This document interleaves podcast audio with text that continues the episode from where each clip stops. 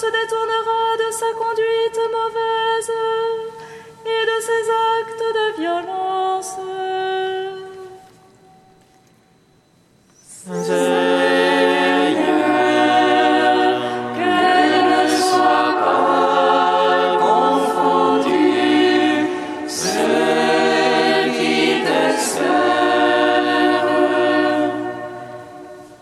Lecture du livre du prophète Jonas. La parole du Seigneur fut adressée à Jonas.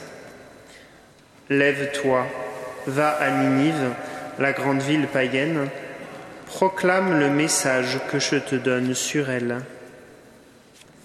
Jonas se leva et partit pour Ninive, selon la parole du Seigneur.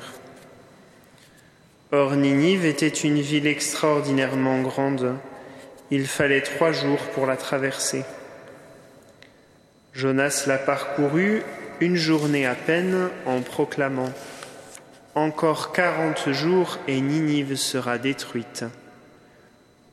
Aussitôt les gens de Ninive crurent en Dieu, ils annoncèrent un jeûne, et tous, du plus grand au plus petit, se vêtirent de toile à sac. La chose arriva jusqu'au roi de Ninive. Il se leva de son trône, quitta son manteau, se couvrit d'une toile à sac et s'assit sur la cendre. Puis il fit crier dans Ninive ce décret du roi et de ses grands. Hommes et bêtes, gros et petits bétail, ne goûteront à rien, ne mangeront pas et ne boiront pas. Hommes et bêtes, on se couvrira de toile à sac on criera vers Dieu de toute sa force, chacun se détournera de sa conduite mauvaise et de ses actes de violence. Qui sait si Dieu ne se ravisera pas et ne se repentira pas, s'il ne reviendra pas de l'ardeur de sa colère? Alors nous ne périrons pas. En voyant leur réaction et comment ils se détournaient de leur conduite mauvaise, Dieu renonça au châtiment dont il les avait menacés.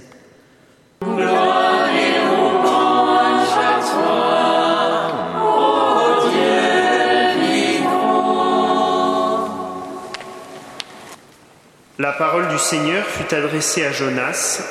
Lève-toi, va à Ninive, la grande ville païenne, proclame le message que je te donne sur elle. Cette première semaine de carême, l'histoire un peu paradoxale de Jonas nous est proposée à la méditation. Cette histoire met en scène deux personnages, deux types, et un quasi-personnage. D'une part, Jonas apparaît comme le type du mauvais prophète. Il est indocile, désobéissant, à la limite de l'incroyance. D'autre part, la ville à qui il s'adresse est l'ennemi numéro un d'Israël, Ninive. Elle incarne le péché, puisque païenne, mais elle incarne peut-être plus particulièrement l'humanité entière gisant dans ce péché. Et enfin, ce qui fait le lien entre ces deux personnages, c'est une parole, un message prophétique que Jonas est chargé d'annoncer aux Ninivites. Cette parole apparaît comme un quasi-personnage, presque indépendante, souveraine dans cette histoire dont les rôles semblent inversés. Encore quarante jours et Ninive sera détruite sont les seules paroles connues de cet oracle. On peut supposer que ce sont les seules paroles que les Ninivites ont entendues.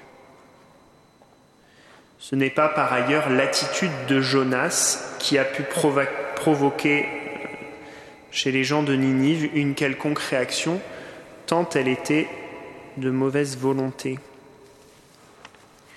Mystérieusement, la parole du Seigneur se révèle ici efficace en elle-même.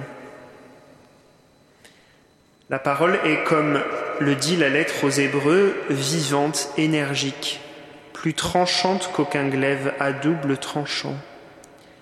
Elle pénètre jusqu'à discerner âme et esprit, articulation et moelle. Elle passe au crible les mouvements et les pensées du cœur. Il n'est pas de créature qui échappe à sa vue. Alors que les Ninivites n'ont aucun rapport avec le Dieu d'Abraham, d'Isaac et de Jacob, il n'y a en eux aucune tergiversation. Aussitôt les gens de Ninive crurent en Dieu. La réaction de ces païens est prompte. Tous se convertissent, du plus petit au plus grand. Et les signes de leur conversion et les signes de la conversion d'Israël, qui est donné à Israël, le jeûne, la cendre, la vocation de Dieu et non des idoles, et la volonté de changement moral. La parole de Dieu est ici efficace même dans le cœur des païens. Dieu se révèle ici comme Père, un Père miséricordieux, lent à la colère et patient. Il ne supporte pas que sa créature gise dans son péché. Il ne veut pas la mort du pécheur, mais qu'il vive. En quoi ce signe de Jonas peut-il être un signe pour notre carême? Le carême porte comme en germe l'expérience de la miséricorde. Il est ce temps favorable pour découvrir ou redécouvrir de quel amour chacun de nous est préféré. Comme Israël appelé à élargir l'espace de sa tente, pour accueillir en son sein les peuples ennemis et même païens. Pour nous, nous pouvons être appelés à élargir l'espace de notre tente intérieure. Cet espace intérieur est le lieu du cœur, d'où jaillit la vie, en nous et autour de nous. Faire l'expérience de la miséricorde à l'intérieur, pour soi-même, et le point de départ pour vivre la charité à l'extérieur.